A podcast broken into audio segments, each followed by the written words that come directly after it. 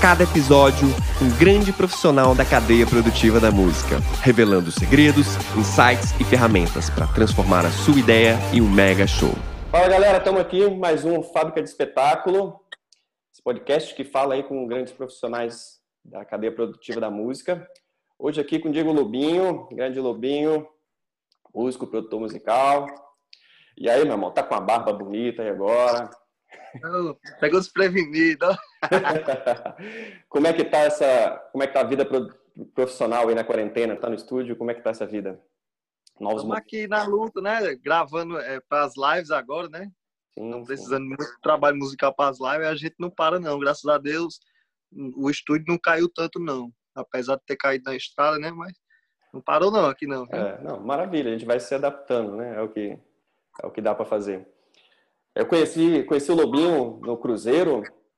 Não foi, não foi o Cruzeiro do Safadão ainda, foi um outro Cruzeiro de uma outra companhia. O Rinodê foi? Rinodê, exatamente. Eu era, eu era pianista do Cruzeiro lá e ele estava com o Safadão, com Wesley. E a gente, depois a gente se encontrou no ano seguinte, aí já foi, já foi no Cruzeiro do Safadão. Enfim. Quanto tempo? nunca deixou tocar no piano dele, né? Você, você é muito ocupado quando você está lá dentro. Você é muito requisitado. Quanto tempo já dirigindo a banda do Homem? Conta aí pra gente. Tenho dois anos e sete meses. Porra, dois anos e sete meses aqui na banda. E eu sempre pergunto isso para quem faz direção. Você toca, você toca teclado lá, mas você toca outros instrumentos também? Como é que é? Não, só teclado. Assim, eu arranho o básico, né? Violão, percussão, mas forte é teclado. Hum, maravilha. E família de músicos, como é que surgiu a música na sua vida aí? Cara, surgiu de uma forma engraçada. Eu comecei a trabalhar muito cedo, né? Desde oito anos eu, eu, trabalhei na feira, na eletrônica, trabalhei em todo canto, só não conseguia ficar parado. Claro. Até que certo ponto é, a fiscalização chegou a bater tanto que eu não conseguia mais emprego canto nenhum por, por eu ser menor, né? Hum. E o último, meu último emprego como técnico de brinquedo, consertava brinquedos para a loja, foi quando o cara me chamou para conversar para acertar minhas contas. Aí eu cheguei lá na sala dele triste, que eu ia para casa, não tinha expectativa de vida mais. Aí vi um tecladinho lá em cima da estante. Aí fiquei imaginando, e ele conversando, né? Que dono da empresa é muito ocupado. Aí foi quando ele me chamou para conversar. E aí, vamos acertar suas contas, não sei o quê. Eu digo, não, não quero nada não do senhor, não. Ele, não, mas você trabalhou, você tem direito a receber, mesmo que você seja de menor.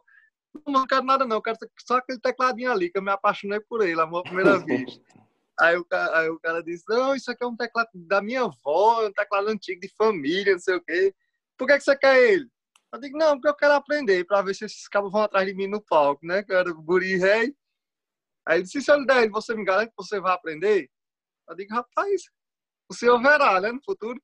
Aí ele foi para lá, foi para cá, e deu o teclado com uma pena danada, né? Negócio de família, aí levei para casa. Aí me tranquei, me apaixonei pelo teclado, porque eu não conseguia fazer outra coisa não ser comer, né? Que acaba ter que comer para viver. Mas o resto era só teclado, teclado, teclado, teclado. Quando foi com dois meses eu já tava tocando em banda. Olha isso, velho. Aí, pronto, aí parou mais não. Isso com quantos anos? A, história 12 do teclado? Anos. 12 anos. Maravilha. 12 anos. É, e fez aula também. Nesse momento aí foi autodidata, né? Provavelmente. Mas aí você foi fazer aula de teclado? Como é que foi a história? Não, eu tinha um primo que ele, ele já era tecladista, né? Hum. Aí eu fui lá na casa dele uma vez, pedi umas aulas e ele não quis me dar. Aí eu, menino, rei besta, roubei as apostilas dele tudinho. Até hoje ele me cobra essas apostilas. Mas foi sempre assim, só cutucando mesmo no YouTube, só curiosidade mesmo. Olha isso. É, e me conta, conta aí pra gente. Eu agora sou aqui do interior de Minas, né? Morei em Salvador e tal, e de um estado para outro já muda completamente. A questão do diretor musical. Aí todas as bandas aí tem a figura do, do, do, do diretor musical, o pessoal respeita, ou não é uma coisa nova? Como é que era essa, essa questão assim, aí? as bandas aqui, elas, elas não têm aquele cara do checkmate. Todo mundo se ajuda, certo? Hum. Apesar de eu, eu ter mais autoridade por causa da responsabilidade mesmo da banda. Mas aqui todo mundo se ajuda, não tem essa de legal, eu sou o melhor time Entendeu? Não, mas eu costumo. A minha visão dessa coisa da direção é que nem é que nem tem time de futebol, tem que ter um técnico, né? Às vezes pode, não, ter, claro. cinco, pode ter cinco ideias ali, as cinco ser boas, mas tem que ter alguém para falar, não, vamos por aqui, porque senão Vou ficar lá batendo cabeça. Né? É, senão vai ficar lá batendo cabeça para qual das cinco que vai e não vai para lugar nenhum no final da história. Eu não, nesse quesito realmente a galera respeita. Até, até no show mesmo, que eu fico com microfone de comunicação, hum. e às vezes até eu mesmo me atrapalho, né? Mas sempre a galera vai Acontece. por mim, por mais que eu esteja errado às vezes. Claro. É melhor, um é, se, perfeito, né? é melhor um se atrapalhar, mas ir por um caminho do que cada um ir por um caminho diferente e não, não ir para lugar nenhum. Perfeito, né? Um vai para um canto, para outro. Maravilha. E se hoje você tem seu estúdio também? Ou, ou, tá sempre trabalhando em estúdios terceirizados? Como é que é a história? Conversa... Eu nunca quis conversa com um estúdio em casa, porque minha vida já é um estúdio, né? Eu, é eu trabalho em vários estúdios e não para. E se eu tiver um estúdio em casa, eu não vou ter vida mesmo. Porque eu tenho dois filhos e por essa opinião, nunca quis estúdio em casa para ter o tempinho para a família também, né? Claro, momento de momento de relaxar. Né? É. Voltando um pouquinho, eu te conheci aí nos palcos com o Safadão, mas como é que foi a história na música? Você rodou muito também aí antes antes de começar a trabalhar com ele? Conta aí um pouquinho pra gente, para quem te conheceu, que você ficou muito conhecido a partir dessa, dessa fase aí, mas conta pra, pra gente como é que foi antes essa história. Aí dos 12 já anos fui, lá do tecladinho. Já fui, já fui muito rejeitado nas bandas de swingueiro, de carreira, né? ia tocar teclado de ritmo, nunca tinha tocado teclado de ritmo, o povo mangava muito, e a vida vai ensinando. Mas eu passei por várias bandas em Juazeiro do Norte, é, não sei se vocês já ouviram falar, mas Sim. bandas de nome aqui na região, Forrozão Baby Som, Namor Novo, já tem forró, muitas bandas. Uhum. Depois eu ainda fui para Floriano, passei um tempo em Floriano, Piauí, produzi uma banda de forró romântico lá. Depois eu voltei para Juazeiro e depois vim para Fortaleza. Aí por aqui eu passei também por, por a banda de forró da Cussão, foi a primeira banda que eu vim para cá, que era do Wesley Safadão, essa banda também. Sim. De lá eu fui para Caviar com Rapadura. Hum. Caviar com Rapadura ainda passei pelo Filipão e do Filipão vim para o Wesley Safadão. Legal. Quanto tempo já em Fortaleza? Fortaleza eu tenho sete anos. Ah, maravilha.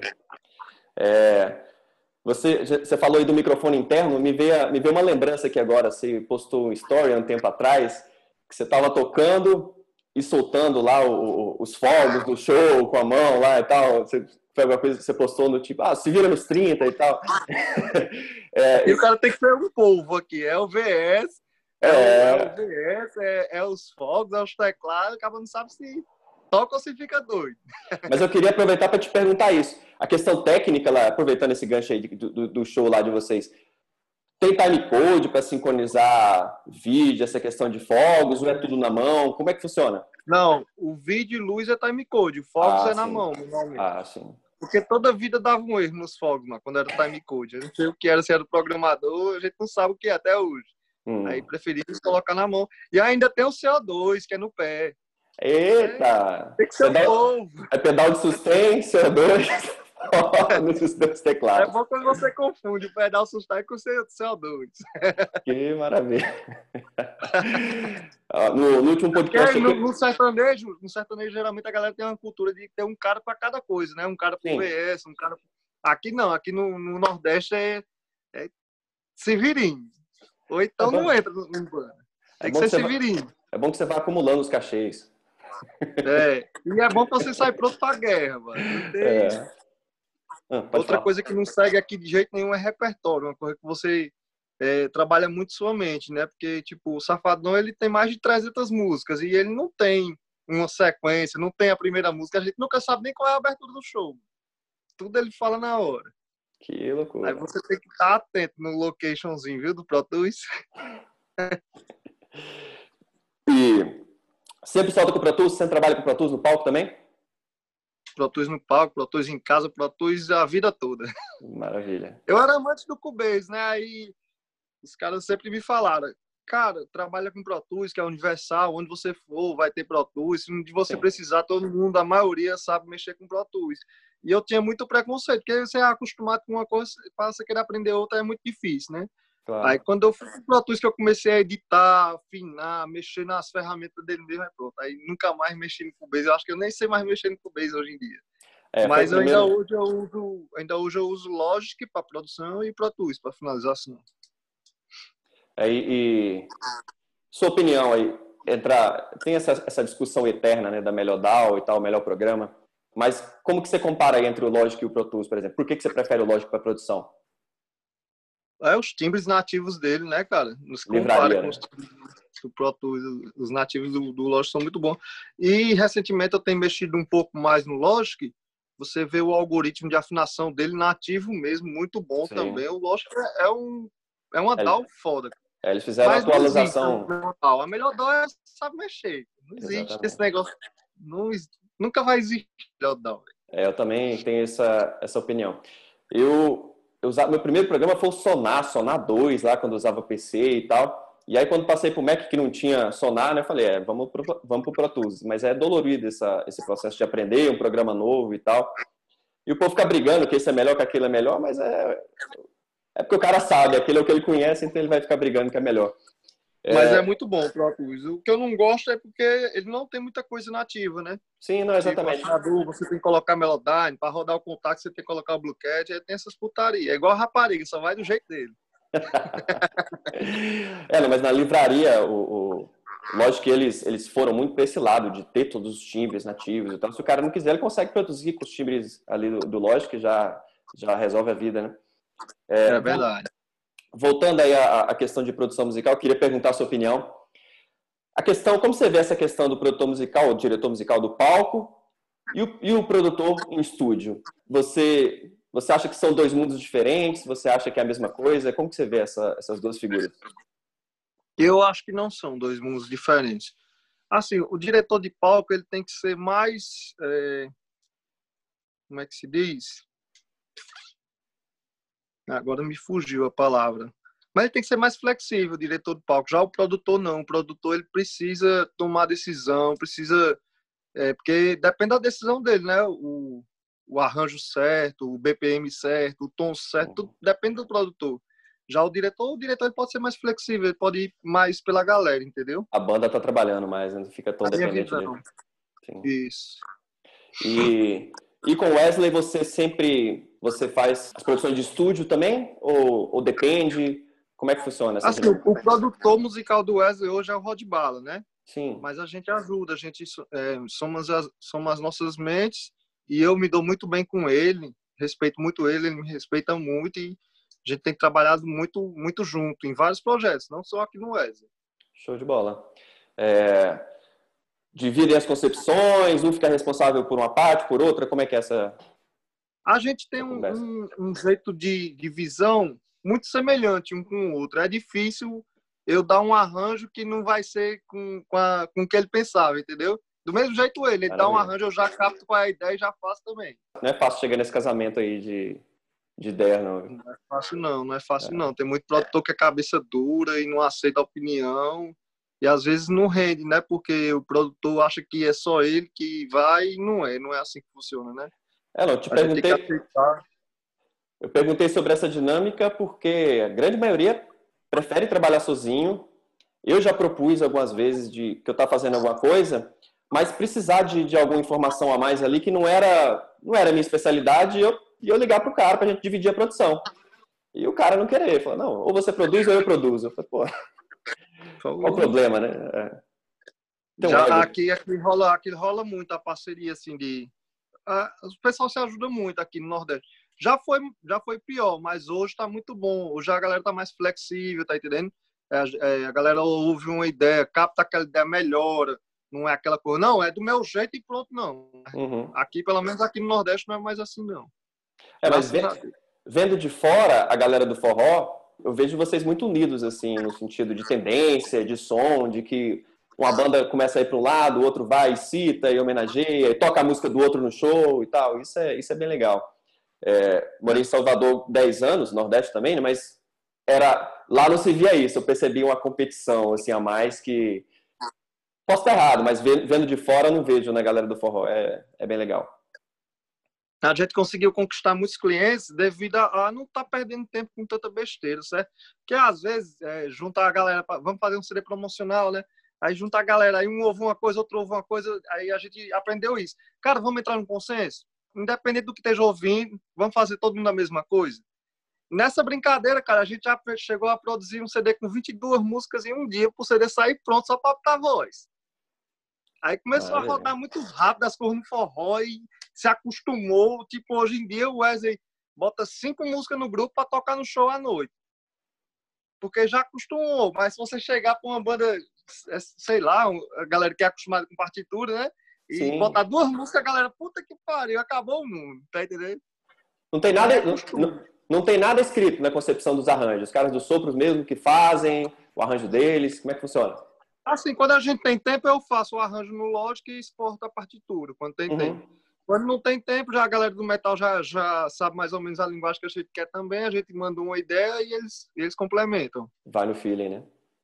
Porque é muito rápido aqui, cara. Aqui tudo roda muito rápido. As, é, com essas lives aí é loucura, é loucura. Inclusive, eu tô aqui gravando agora algumas músicas da, da live de julho já do, do Wesley Safadão. E mata a curiosidade de muita gente aí que tá vendo. A banda tá tocando ao vivo ali na live ou não tá? É meio a meio. É meio a meio, é. É, porque é, começou é porque essa. É muita música. É muita música pra banda lembrar. Não é nem que ele não queira que a banda toque. Hum. É porque, tipo, a gente tá colocando de 40 a 50 músicas a mais em cada live. Nossa. Porque ele não quer ficar com o mesmo repertório, não quer ficar na mesmice da live. E tem chamado muita atenção do público isso. Ele toca sertanejo raiz, tocar um pagodão hum. raiz, entendeu? Tá vindo muita novidade agora que vai vir ele Luan Santana, ele tá buscando umas parcerias diferentes. E isso tem chamado muita atenção. Eu te perguntei se a banda tava na live porque teve umas questões com o pessoal do sertanejo aí no começo, que o povo tava mais com medo do, do a respeito da pandemia aí, que, que a banda tava todo mundo já, junto lá, que é absurdo, que não pode isso e tal. Então teve gente que começou a esconder os músicos ali para não ter reclamação, para não ter para não ter mimimi, né, como se diz. É. Já aqui no Nordeste, eles nunca deixaram aparecer as bandas, por mais que as bandas estejam por trás tomando todos os cuidados, mas é justamente por esse falatório do povo mesmo que não aparece. É, exatamente. E Lobinho, eu tenho visto você sempre na estrada com os teclados da Cássio e tal, de um tempo para cá, antes você usava outro setup. Como é que tá essa parceria da, com a Cássio? Conta aí pra gente. A Cássio foi uma parceria muito boa que eu fechei aí, já tem dois anos que a gente tá junto. E eu tenho me surpreendido bastante com os teclados, porque a galera tem aquele preconceito né, da casa de antigamente, os teclados eram meio fracos, e hoje está superando bastante, cara. Os pianos de hoje estão vindo muito bom mesmo. O teclado de ritmo, o MZX500, está fazendo um sucesso grande aí, Sim. com a, opção de samplear. É muito bom. Eles, eles atendem, eles escutam, eles escutam os idosos Tipo, a gente tem um hum. grupo que a gente discute, cara, precisa melhorar isso. Eles, eles nos escutam. O bom é isso, tá entendendo? Não é aquela marca que dá e você tem que usar e gosta, gosta ou não, eles não estão nem aí, entendeu? Show de bola. E a tendência é melhorar cada vez mais, a Cássio, viu? E para quem tem. Eu te pergunto essas coisas porque a maioria da audiência aqui, a maioria são músicos. Para quem tem a vontade de conseguir aí uma parceria, um, um contrato aí como endosser, com você, como aconteceu? Conta a história aí pra gente. Eles foram atrás de você? Você entrou em contato? Como é que foi? Na verdade, foi o Ricardo, Ricardo Cassal, que é diretor de marketing lá, me procurou. A gente conversou, ele me convidou para ir lá na, na loja da Cássio, lá em São Paulo. Hum. Eu toquei alguns teclados lá, gostei muito. Aí ele perguntou se eu tinha interesse na parceria. Eu digo, tenho, mas assim, é, 100%? É tipo, eu só posso usar Cássio? Ele, não, a gente não tem besteira com nada pode hum. usar nosso teclado e outros teclados também. Isso é que é bom, porque tipo, é uma parceria aberta, cara. Você não é obrigado. A gente usa porque a gente gosta da marca. Não é que a gente é obrigado a estar. Tá, tipo, tem marca que endossa você e você só pode usar aquela marca. Não pode usar outra, independente de, de gosto, entendeu? Eles é, né? respeitam muito isso. Não é porque você gosta de um teclado que você tem que gostar de todos também, né? Então, pode ser que você queira um detalhezinho, um síntesezinho, alguma coisa de uma marca diferente e tal. Não quer dizer que você está desmerecendo aquela marca ali. Bem legal. É, eu já vi... Se bem que hoje em dia o, o VST está dominando tudo aí, né? Também, exatamente. Os teclados virtuais aí também. Não, antigamente... Eu brinco, né? Que antigamente a gente ia no show e ficava olhando assim para ver o teclado que o cara estava usando, quando o som do cara era bom, para tentar para ver se comprava aquele teclado, para ver se ia atrás. Hoje não quer dizer nada, que o cara está usando o teclado ali, mas você não sabe o que, que tem atrás, né? O que está plugado ali. Agora cara, passa aquele som lá daquela música. É, agora, agora já era. Agora você tem que. Aproveitando aqui a oportunidade para divulgar, a gente está com uma empresa nova aí, HDC Samples. Hum. A gente acabou de lançar aí a guitarra para o forró, os loops de forró muito bom. Se puder aí, vamos deixar o link aí para a galera acessar. Lógico, eu escrevo aqui embaixo aqui. É, para quem estiver vendo o podcast, para quem estiver vendo no YouTube, desculpa, vou escrever aqui embaixo. Para quem não tiver, você quer falar o link aí? Já fala para gente. É o Instagram é HDC Samples. Certo. Com S no final. Tem no YouTube também, se você quiser procurar. A gente tá com novidades aí, tá vindo muita coisa boa. Tá vindo sanfona pro forró, bateria pro forró, baixo pro Olha. forró. Acabou de lançar guitarra, tá, tá sendo muito bem aceita a guitarra, viu? Para contact, qual é o formato? Oi? Para contact ou qual é o formato? Todos para contact, todos para contact. Maravilha, olha. Fiquei, fiquei, curioso. Lobinho, me fala uma coisa.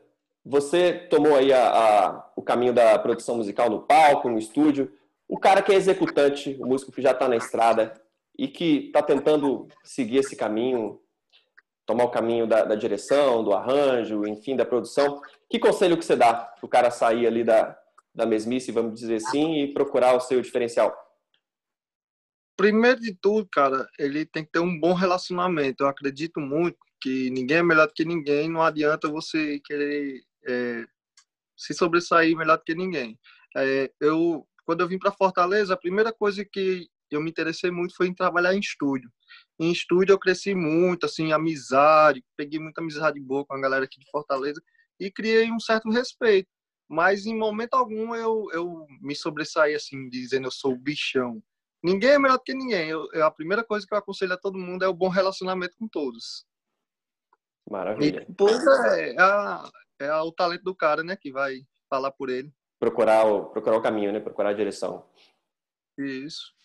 Maravilha. Seguindo o gancho, qual foi o start para você, para você deixar? Acredito que lá no começo você não, você não dirigia, você não produzia, você tocava, enfim. E quando foi que você começou a ser chamado para tomar a frente dos projetos? Teve alguma tem alguma lembrança que você acha que foi um divisor de águas ali? Teve algum momento? Cara, eu acho que foi um momento que é, eu estava em casa e o, o, antigo produtor daqui, o James Teixeira, não sei se já ouviu falar, uhum. muito bom, muito meu amigo aí, gente boa pra caramba. Ele, o, o primo do Wesley tava para fazer um CD no estúdio, na época. O Wesley ainda não tinha esse estúdio, era outro estúdio alugado. E o James estava com muita coisa para fazer. Aí o James, Lobinho, cara, tô precisando de tu aqui.